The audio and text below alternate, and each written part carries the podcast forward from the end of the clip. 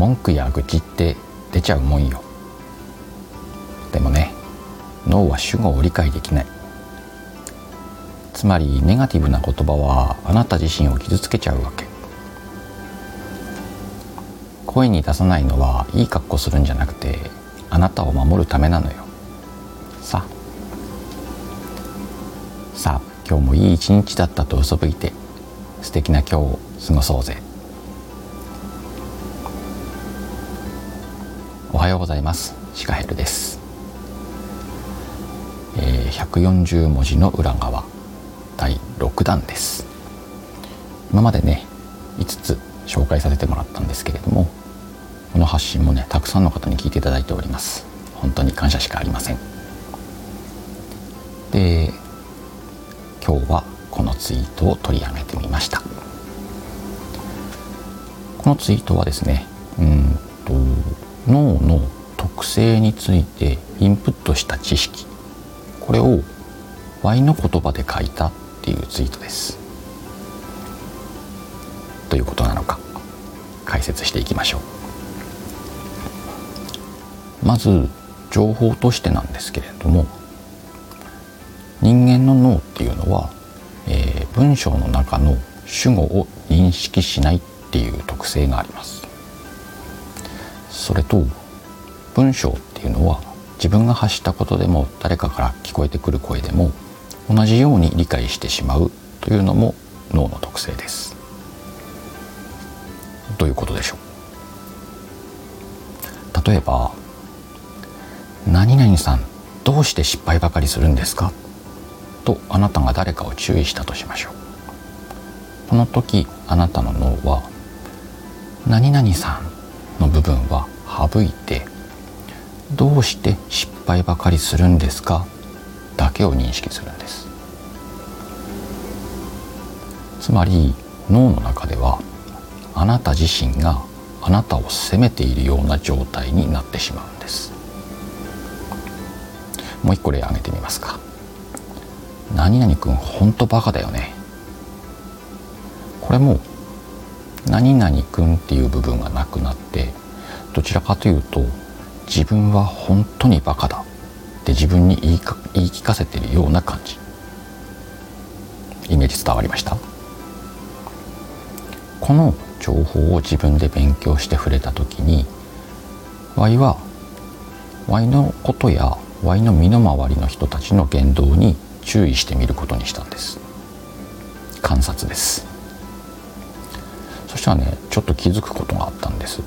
まあ、これはあくまでも Y の主観なんですけれども是非あなたもやってみてください。あの見えてくることがあると思います。それはねあの悪口とか愚痴とか文句ばっかり言ってる人いるんです身の回りに。でそういう人は全員が全員ではないんですけれども結構な確率でちょっと疲れてるように見える。もしかしてこれがこの脳がにね主語を認識できないっていうことなのんじゃないかなと。つまり悪口言ってその人は自分が自分で疲れちゃってんじゃないかな。っていうことに気づきました。どうやら身の回りにはそういう人がいるぞと。例えばいつもあなたにお小言を言う上司かもしれないし断るごとに文句ばっかり言う人っているじゃないですか。そういう人かもしれないですよね。よかったらこう人間観察してみてください。でねそういう人たち時には自分もなんだけど常にネガティブな言葉を発信することで自分を傷つけてるんです。もっと言うとそのネガティブな言葉が聞こえた人までも傷つけてるんです。悪影響を与えてるってことですね。これはきっとね良くないしうんと避けられるなら避けた方がいいんじゃないかなって思うわけです。だからついつい口言っちゃわないように気をつけようとか文句ばっかり言ってる人とはちょっと距離を取るようにしようとすることができる。悪口を言わないこと愚痴をこれ思ってもいいんだけど声に出さなきゃいいっていうことなので、うん、つも声に出してる人が近くにいるようだったら少し離れてみようとか。そういうネガティブな言葉から距離を取ることであなた自身を守ってストレスを減らすっていうことなんです。まずは自分でそういうネガティブな発信あの発声か声を出さないこと意識してみてください。っていうツイートですね。でいつも通りこのツイートで使った魔法も紹介していきたいなと思って今日は2つ紹介しようかなと思ってますんでもうちょっとお付き合いいただければ。で今最初の方でも言いましたけれども、うんと、インプットしたことを自分の言葉で発するっていう話をしたんですがすごく大事なことです、まあ、簡単に言ったらインプットしたことそのまま使っちゃったらそれはパクリになっちゃいますよね。なんで自分のいつも使うような言葉とか自分の文章に置き換えて情報を発信するっていうのはすごく大事です。ね、でそうやって情報を発信するにあたってちょっとご利用していただいたらいいんじゃないか参考にしてもらったらいいんじゃないかっていう魔法一つ目。これはね型なんですけれども、ね、何々型とかの型です。これはね、うんと文章とかを勉強したり発信を勉強するとよく書いてある技法なので知ってる方も多いと思います。でね型を使うっていうことだけだったら当たり前なんだけれどもこっからが歯科ヘリューの魔法です。型にはこだわらない。型を作った上でこだわらない。でも使える時は効果的に使おう。臨機応変に使うってことですね。型を知ることそして毎回じゃなくて上手に使うこと。これが一つ目の魔法です。ちょっと説明していきますね。例えば今回のツイートを型にしてみるとまず第一に読み手への問題提起が1文目。で2文目になんでその問題が起きちゃうのか。その理由とかを書いてます。で最後にそんなことが起きてしまう原因があるんだからこういうふうにするっていう対処法を考えて提起することで問題解決できたらいいよねっていう方に話す。この3段階で。で特に3つ目なんかは相手の方が行動にしてもらえたらいいよなっていうことを意識するんです。っていう方が Y の中にあります。でこの型に合わせて作ってみたっていう感じ。例えばこの3つの段階を簡単に説明しますけれども1番目が一番大事です。なぜかというとツイートっていうのは一番最初の文章が読まれるから。で今回のうんとお話したい内容っていうのはネガティブな発言はしない方がいいですよっていう話なんですけれどもうんとそのまま言ったんじゃね伝わらない伝わりにくいんじゃないかなとかちょっとわいらしくないな。じゃあわいらしく書き直してみました。文句や愚痴って出ちゃうもんよ。これ読んだ時にうんとあれ？自分のことかな？とかうんうん。出ちゃう時ありますよね。とか。そういうふうに思ってもらえるように書いてます。でそう思っちゃったら次の文が読みたくなるんですよね。なんでなんで出ちゃうんだろうね。とか。何々どうしたのシカヘルさんってなったらいいですよね。で次の文は説明なんで脳は主語を理解できないよと。ここはねすごく簡潔に書くのが大事なんですけれどもなぜかというとこの真ん中ら辺が一番読んでもらえません。なので簡単にして読んでもらえるような心がけが必要です。でつまりとかそういう言葉を使って今確信を言うんだよっていうイメージもつけましょう。ネガティブな言葉はあなた自身を傷つけちゃうんだよ。すごく簡単だと思うんです。すっとこう意味わかると思うんですよね。ここまで読んでもらえたら大丈夫です。もうツイートは最後まで読まれます。なので次が、うんと行動に促すというか問題解決ってこうしたらできるんじゃないという提案の文章なんですけれども例えば今回のツイートだったら声に出さないのはいい格好するんじゃなくてあなたを守るためなんだよ。っていう結論を言ってる。とここまで読んじゃったらあなるほど悪口や愚痴ってそういうことで言わない方がいいんだと。もし願わくば自分を守るためにあの言わないようにしようと思ってもらえたらすごく嬉しいです。発信する方としては。でもちろんね最後のこの問題解決の提示っていうのは無理強いしちゃダメなんです。ちょっと強い口調でこうしなさいって言われたらそれってね相手の方はあまりいい気にならないんじゃないかなって思うんです。でも言い切るのは大事。だと思うんですよみたいなふわっとした感じで終わるよりも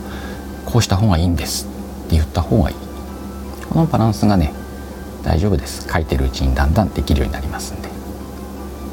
もちろんねあなたがこう言ったんだから責任取ってよって言われるのは怖いですけれども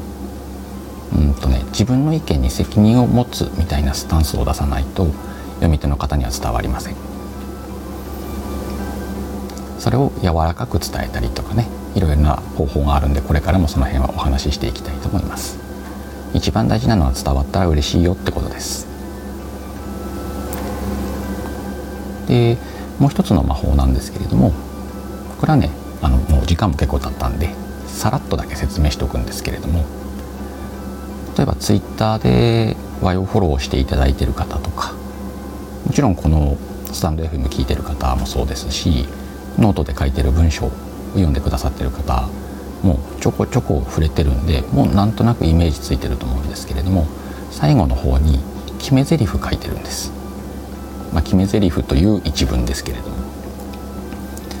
これが魔法なんですよね。どんな魔法かというと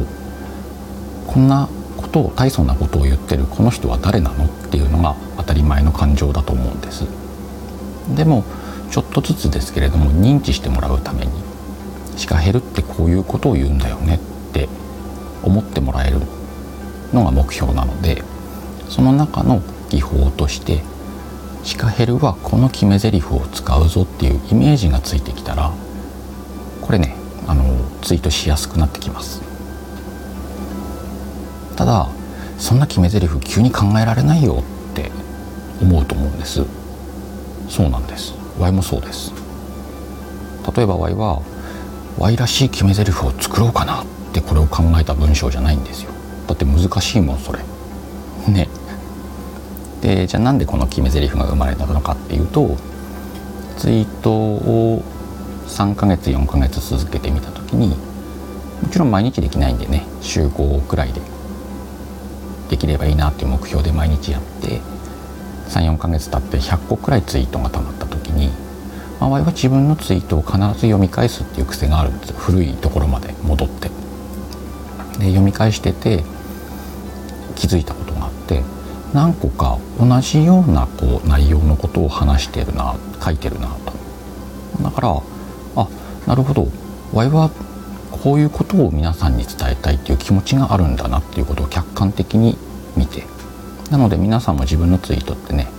あのたまにこう古くまで戻って読み返してみるといいと思うんですけれどもその中に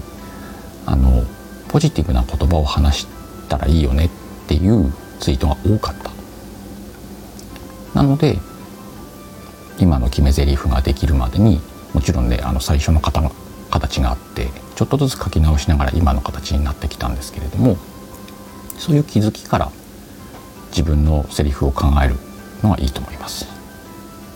言いたいことを決め台詞にすることであなたとそのセリフがこうマッチしてくると,、うんと、イメージがつきやすくなるので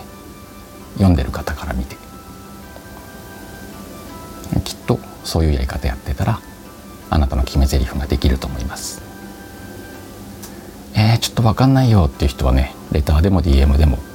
あのお気軽にご相談ください。Y でよければお答えしますよ。では今日はこの辺で、えー、第6回の140文字の裏側も最後までお聞きいただきありがとうございます。いつも言うんですけれどもこの内容は、えー、ノートっていうアプリダウンロードしていただいて見れるようになっていただいたら、えー、文章でも書いてますんで2,000文字ぐらいなので、まあ、ちょっと時間ある時にね読んでもらったら5分くらいで読めんじゃないかな。もしよかったら読んでいただけたら嬉しいです。でシリーズでお届けしてるんでまた聞きたいなと思ったらフォローもすごい喜びますんでお願いします。あとハッシュタグ概要欄に「ハッシュタグ140文字の裏側」って書いてあるんですけれどもそれクリックしてもらったら過去の作品もまとめて聞いていただくことができますんで合わせてご利用ください。えー、これが今1月2日の収録です。お正月真っ只中ですね。えー、我はね連日の宴会で朝一胃薬飲みました。胃腸薬飲みました。やっぱりねハメ外しちゃうよね。で腸活の記事なんかも書いてて実践してるんですけれどもあの全然もう腸活関係なく腸に今すごい負担かかってんなっていう状態。まあでもこういうハメ外す時があるから普段から健康にしとこうっていう意識で自分はあの健康気使ってるんで毎日フラットに健康なんじゃなくてたまにねハメを外すために元気な腸でいようっていう考え方もあってやってるんで、まあ、そんな感じでちょっと疲れてきたお正月2日目でした。ちょっとね新年一発目の140文字の裏側だったんでちょっと文章長めだったのと雑談含めたらちょっといつもより長めのラジオにはなりましたけれども聞いていただいた方ありがとうございます。今日の内容でも話しましたが決め台詞これね。さあ今日もいい一日だったと嘘吹いて素敵な今日を過ごそうぜ。ではまた。バイバイ。